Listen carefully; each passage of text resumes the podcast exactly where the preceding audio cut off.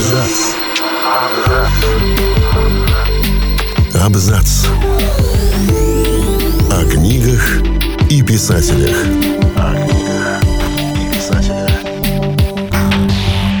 Джордж Реймонд Ричард Мартин всемирно известен благодаря эпической саге «Песень льда и огня», причем немалую долю популярности нетленки принес сериал «Игра престолов».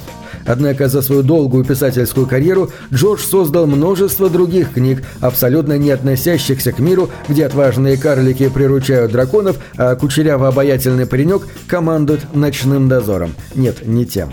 Всем привет! Я Олег Булдаков и сегодня расскажу вам о других произведениях Мартина, не обласканные вниманием воротился реального бизнеса и, как следствие, фанатской любовью.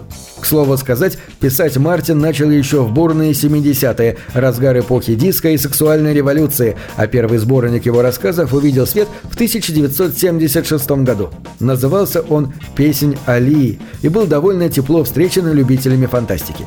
К сожалению, в первозданном виде на русском языке он так и не был издан.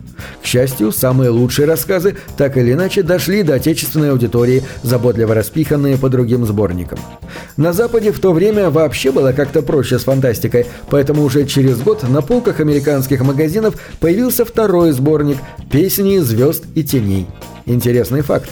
В своих ранних произведениях Джордж Мартин избегает фэнтези, считая его несерьезной литературой. Зато именно на фантастике ему удалось выработать свой фирменный стиль, балансирующий на грани чувственной романтики, одиночества и откровенной чернухи.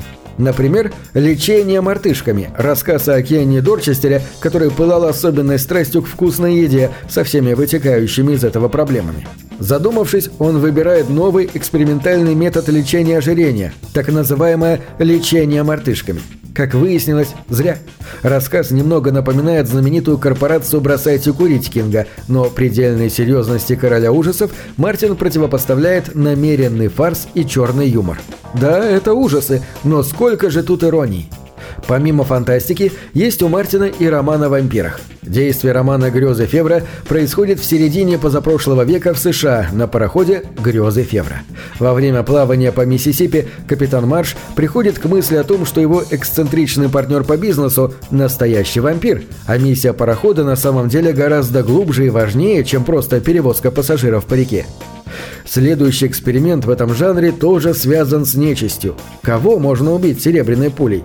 В общем-то всех, но стереотипы говорят, что особо этому подвержены всякие оборотни-вервольфы. Повесть «Шесть серебряных пуль» как раз о них. Однако и тут Мартин перевернул все с ног на голову. Оборотни здесь не охотники, а жертвы. В маленьком американском городке правит племя ликантропов, которому и принадлежит главный герой с вполне человеческим именем Уилли. Местному населению это в один момент все надоедает, и находится местный Ван Хельсинг, который начинает бодренько отстреливать мохнатую братью. И сдирать с них кожу. Естественно, это же все-таки Мартин. Скооперировавшись с обычной девушкой Ранди, которая в свободное время промышляет работой частного детектива, оборотень Уилли принимается за расследование. В 1989 году эта повесть получила награду «Всемирная премия фэнтези». И это неудивительно, ведь перед нами отличная драма, полная нуарной атмосферы, бесконечного дождя и опасностей. Будет неудивительно, если повесть когда-нибудь экранизируют. «Умирающий свет», написанный в 1977 году, был первым большим фантастическим романом, который появился из-под пера маэстро, и вот о нем стоит рассказать подробнее. Дело даже не в том, что роман получил кучу номинаций на престижные премии в сфере фантастики и фэнтези. Мартину удалось создать уникальную атмосферу упадка, предапокалипсиса, технического декаденса, если хотите. Название романа взято из строки поэмы о смерти Дилана Томаса «Не уходи безропотно во тьму». Вот какие там были строки. «Не следуй послушно в тот мрак кромешной ночи, пошли гнев и ярость умирающему свету».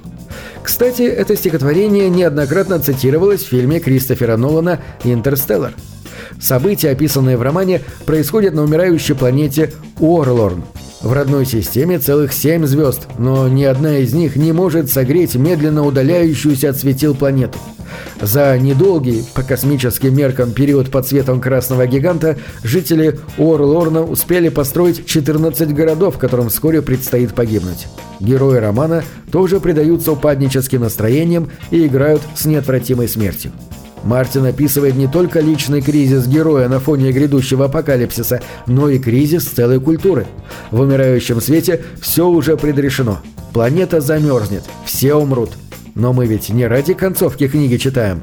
Книга, написанная фирменным мартиновским слогом, получилась действительно хорошей, с традиционными интригами и заговорами на фоне приближающегося апокалипсиса. В начале 70-х Мартин встречался с писательницей Лизой Таттл, в соавторстве с которой написал повесть «Шторм в гавани ветров», позже переработанный в роман «Гавань ветров». Давным-давно на покрытую океанами планету прибыли колонизаторы из Земли. Корабль пришельцев был незамедлительно порезан на крылья для элитной касты летателей. Они обеспечили максимально быструю связь между архипелагами планеты и наслаждались привилегиями, недоступными простому народу. Вот тут-то и назревает первый конфликт. Дочь рыбака Марис тоже хочет управлять крыльями и смотреть на мир с высоты птичьего полета, несмотря на то, что крылья являются настоящей реликвией и передаются из поколения к поколению. На протяжении романа героиня эволюционирует из простой мечтательницы в борца с системой. Меняется и сам роман. Из романтичной сказки он превращается в социальную фантастику, а Мартин, подобно чайним Евелю, фарширует свое детище идеями мировой революции. До появления «Игры престолов» Джордж Мартин не стремился писать многотомные циклы и больше ограничивался рассказами. Однако практически все его фантастические произведения о космосе входят в условный цикл «Тысяча миров». Более того, в цикле присутствует какая-никакая хронология. Отдельные повести, такие как «Песнь Алии», «Песчаные короли», «Летящие сквозь ночь» и некоторые другие, собраны в книге «Хроники тысячи миров». Если вы любите крепкую и забористую космическую научную фантастику в духе Гипериона и Мира Кольца, но жестче и мрачнее, то это как раз оно. Говоря о цикле «Тысячи миров», невозможно не отметить сборник «Путешествие Тафа», состоящий из семи рассказов и повестей, написанных Мартином с 1976 по 1986 год.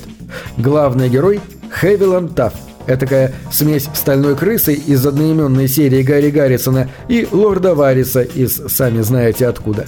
Тав высоченный, около двух с половиной метров, лысый вольный торговец и экоинженер с огромным выпирающим животом.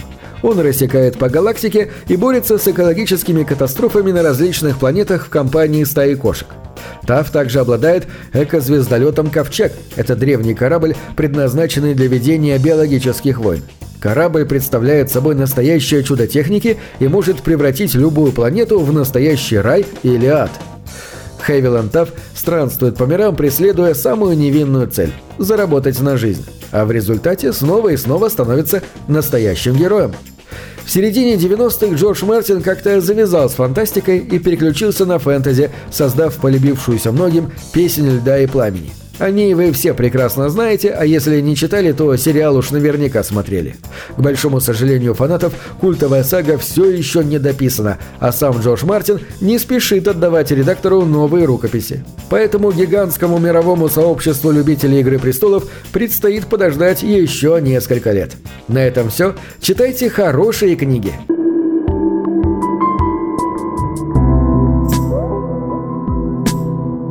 Книги — это двери, что выводят тебя из четырех стен.